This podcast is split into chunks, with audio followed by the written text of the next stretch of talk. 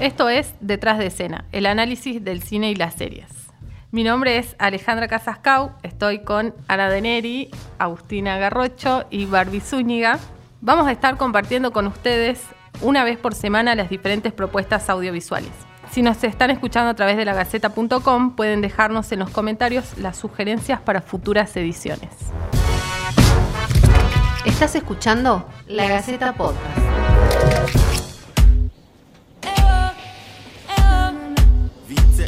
¿Qué estaban haciendo ahí? El baile para la competencia. Yo bailaré. La gente te adora. ¿Viste cuántos likes tuvimos?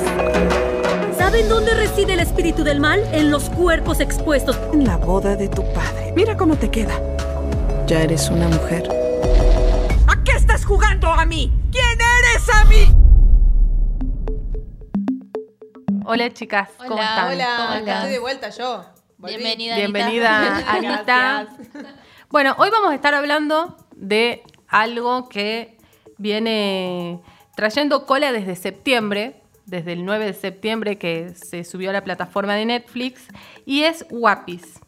La sinopsis de Netflix, la leo textual de Netflix, dice, Amy tiene 11 años y quiere unirse a un grupo de chicas de su edad que bailan en competencias. Así empieza a desafiar a su familia conservadora. Está catalogada como una película de drama para mayores de 16. Esta película, antes, antes de su estreno, ya habían eh, personas que querían que las- la película no se estrene en Netflix y hubo una campaña en redes sociales en donde con el hashtag Netflix pedófilo eh, empezaron a comentar que la película no se tenía que subir, que sexualizaba a las chicas de 11 años, a tal punto que hasta la directora de la película tuvo que cerrar sus redes sociales. Esa no es la sinopsis con la que Netflix la empezó a promocionar. La sinopsis Claro. anterior decía que Amy era una niña de 11 años que se unía a un grupo de chicas que bailaban sensualmente o algo así era. Y que empiezan a explorar su feminidad y desafiar a una familia Claro, y el póster que acompañaba la sinopsis también era otro. Bueno, ahí es donde me parece que la pifió más que nada Netflix, ¿no? Porque quizás no, no, bueno, no, a los que no la vieron no confirma el espíritu en, en sí de la película o por lo menos la intención de la directora. El póster original tenía a las nenas eh, en una escena, digamos, como muy tierna, inocente, si se quiere, que están como de shopping en la calle y se las ve tirando para arriba los, los corpiños y las, eh, bueno, y, la- y las bolsas de las compras. Y el póster que utilizó Netflix es la escena, una de las, la, escena final, en la que se las ve eh, en poses más sensuales a las nenas, con sus trajes de, de baile, que son como, como más erotizados, si se quiere, en, en la película. Entonces, por ahí se entró el debate. Yo la verdad que no coincido con, con las críticas, no sé a ustedes qué les parece. Creo que, eh, es más, estaba mirando recién en, en IMDB, tiene solo dos puntos eh, dos estrellitas la, la película de 20.000 críticas, o sea que la mayoría de la gente le puso críticas negativas. Yo no le daría dos puntos, creo que es una película que, que va mucho más de dos Sí. puntos, me gustó mucho a mí. Y, y me parece que no. Bueno, es- está el debate, no sé si sexualiza Igual o no. vale aclarar que ah, en el año pasado, en el Festival de Sundance, esta película fue y es una de las películas que mejores críticas tuvo. Y ella fue elegida como mejor Claro. directora. Y en el Festival de Berlín eh, tuvo muy buenas críticas, tuvo una mención especial la directora y en ningún momento se habló de lo que se habla a raíz de que Netflix decide subirla a su plataforma. De hecho, eh, semanas antes del estreno en Netflix, se estrenó en Francia, en los cines, con críticas espectaculares. O sea, ni, ni cerca de lo que, de lo que pasó después.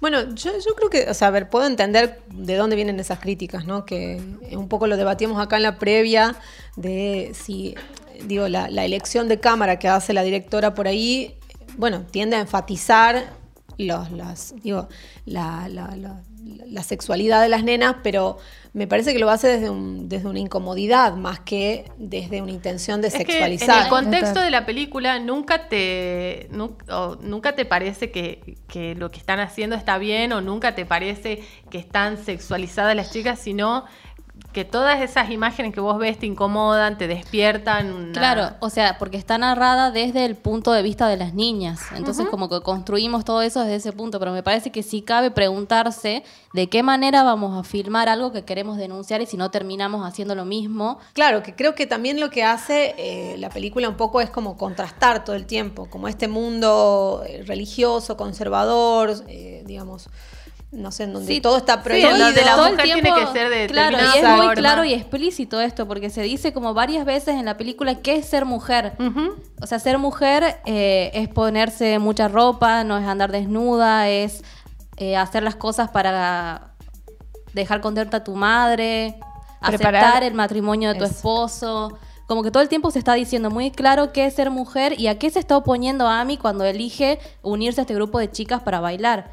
Me parece que va por una cuestión de, pertenencia o de búsqueda de pertenencia eh, de la protagonista, pensando en la edad que tiene, en este contraste, en este conflicto que, que tiene ella con respecto a, a su religión y a la tradición de su familia.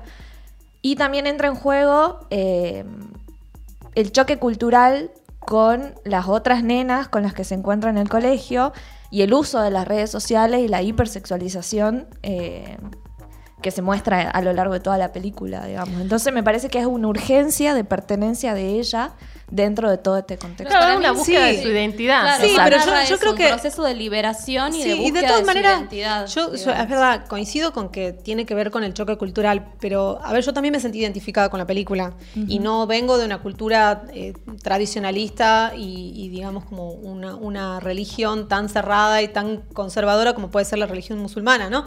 Y sin embargo, digo, creo que es un proceso que, que- que pasamos todas las niñas en algún momento para... todas las personas, diría Sí, yo. atravesar no la sé si pubertad. todas las niñas.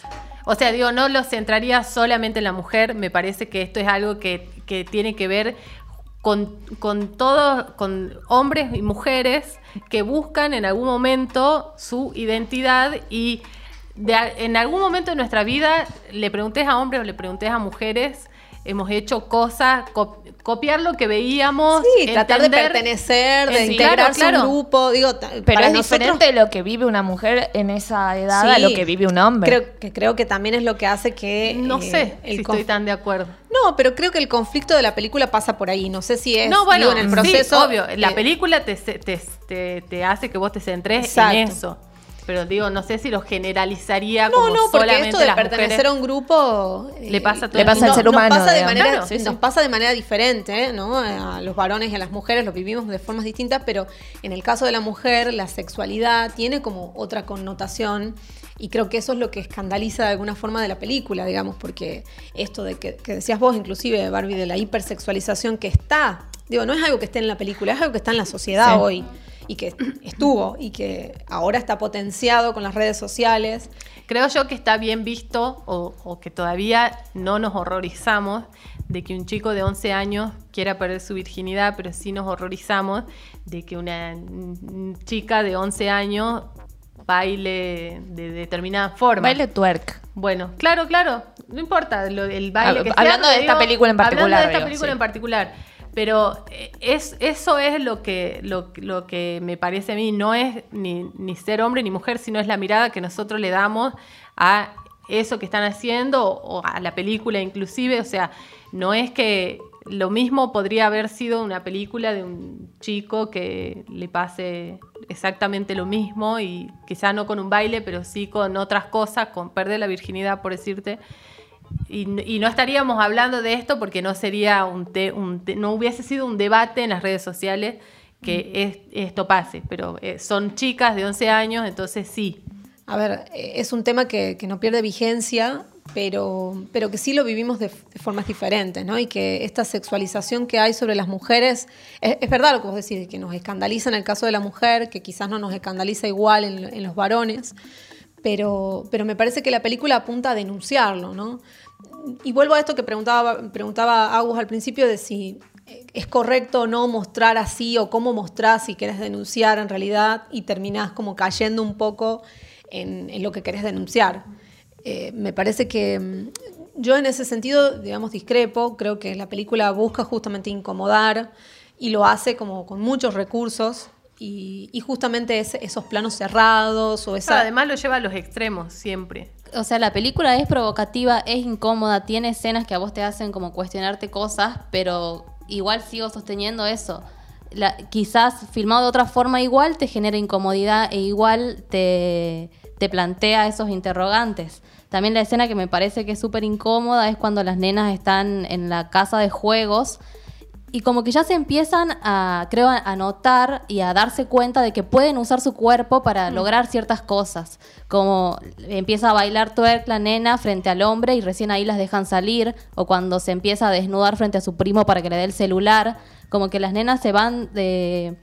Deja de ser un juego quizás y se van dando cuenta de igual qué ahí pueden... ahí hay también y eso lograr. lo charlábamos al principio y creo que es lo interesante de la película en cómo juega con, con todavía la inocencia del, de la digamos de la puber o de la niña que está atravesando esta, esta situación y vuelvo a esta escena de que a mí me encantó del preservativo que digo el preservativo que es un objeto si se quiere del mundo de los adultos y, y- y de la sexualidad explícita de pronto acá parece como un juego, ¿no? Y, y inclusive cuando, bueno, hay cierto conocimiento ahí de, bueno, de que te puede dar sida o lo que puede pasar, le terminan lavando la boca y hay como una escena graciosa en, es- en esa, eh, en ese juego con la nena que estaba inflando el preservativo de la que había encontrado tirado en la calle.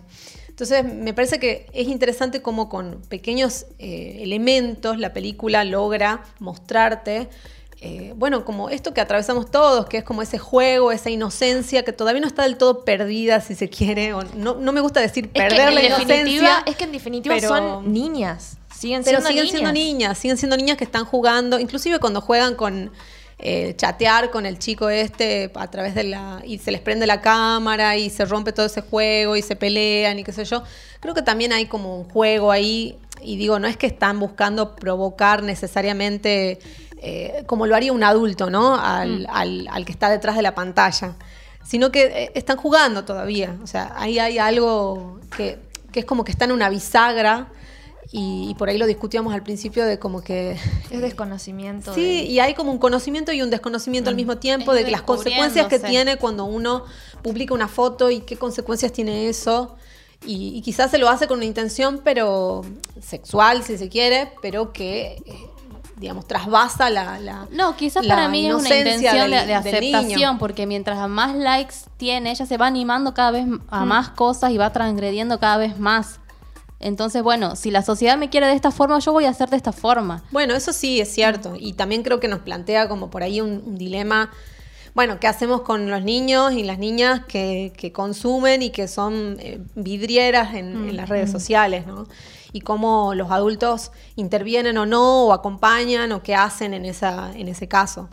Bueno, sí me parece que, que la película va, va hacia la- los procesos de liberación y la búsqueda de la identidad y cuando termina el final, que es muy sorpresivo, eh, la nena vuelve a su casa y me parece que es como si la madre la liberara un poco, cuando la madre le dice, está bien, no vayas al casamiento de tu papá. Y se ve en un plano el vestido que era, que representaba a su familia, todos los valores tradicionales, y por otro lado, la ropa de bailar de twerk que representaba la libertad en la cama. Y ella se pone un jean, una remera y se va a saltar la soga, y cuando salta, salta cada vez más alto y dice, bueno, como que ahora sí, me forjo mi propio camino. Me parece que algo así quiso decir la directora con ese final. Sí, para mí es como eh, la metáfora a ese paso que le faltaba a ella para empezar su propio camino, digo.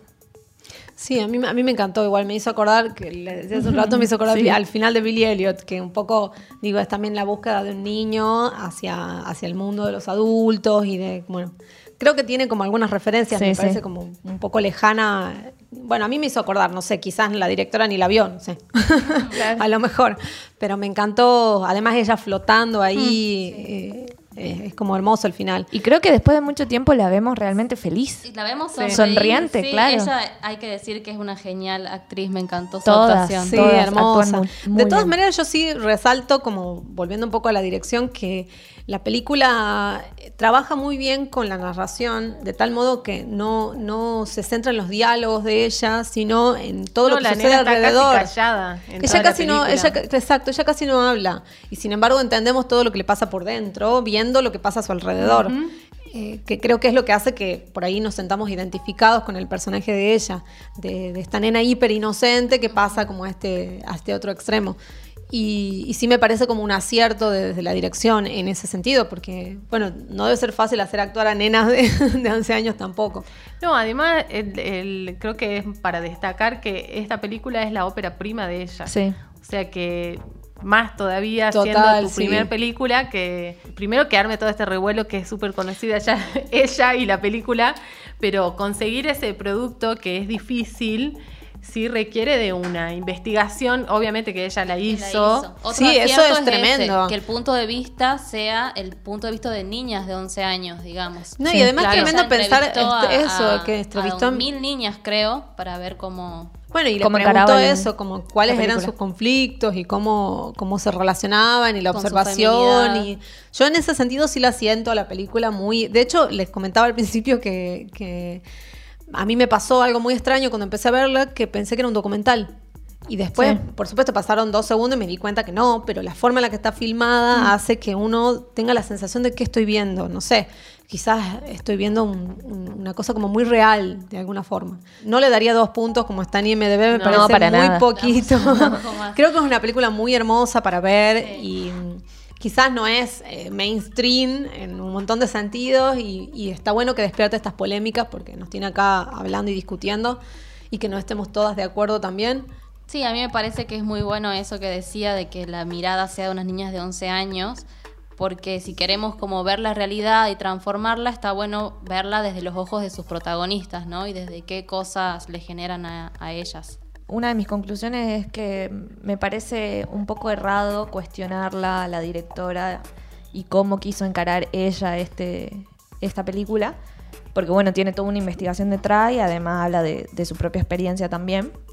Eh, y es una película que a mí me gustó mucho, me incomodó mucho, no supe qué pensar, o sea, terminó la película y no supe si me gustaba realmente o, o si tenía más ganas de criticarla, pero, pero es, un, es un gran acierto, me parece.